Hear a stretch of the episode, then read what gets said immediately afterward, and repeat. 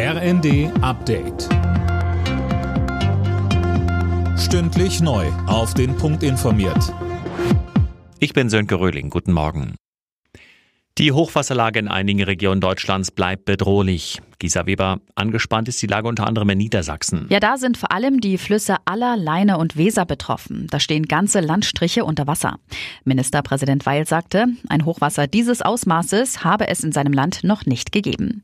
Über 100.000 Helferinnen und Helfer sind im Einsatz, um Hausmauern und Deiche zu schützen. Und für heute sagt der Deutsche Wetterdienst neuen Regen voraus. Angespannt ist die Lage auch in Sachsen-Anhalt und Thüringen. In Sachsen sollen die Pegel heute ihren Höchststand erreichen.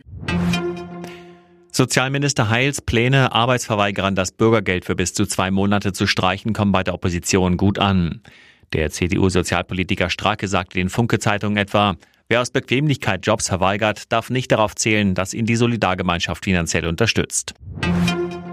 Im Einzelhandel geht das Jahr ohne Einigung im Tarifstreit zu Ende. Arbeitgeberseite und Gewerkschaft Verdi haben ihre jüngsten Verhandlungen in Hamburg erneut abgebrochen. Imme Kasten. Eine Chance sei vertan, die Arbeitgeberseite habe sich nicht bewegt, heißt es von Verdi. Für Arbeitnehmer bedeutet das ein Reallohnverlust und man werde die Beschäftigten auch im neuen Jahr zu Arbeitskämpfen aufrufen.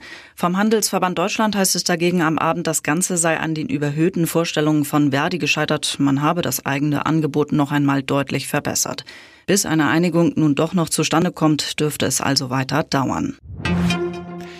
Emilia und Noah sind auch in diesem Jahr die beliebtesten Vornamen für neugeborene Kinder in Deutschland gewesen. Das zeigt die Auswertung des Namensforschers Knut Bielefeld, der die Daten von Standesämtern und Geburtskliniken ausgewertet hat. Ebenfalls beliebt waren demnach die Namen Emma, Matteo, Sophia und Elias. Alle Nachrichten auf rnd.de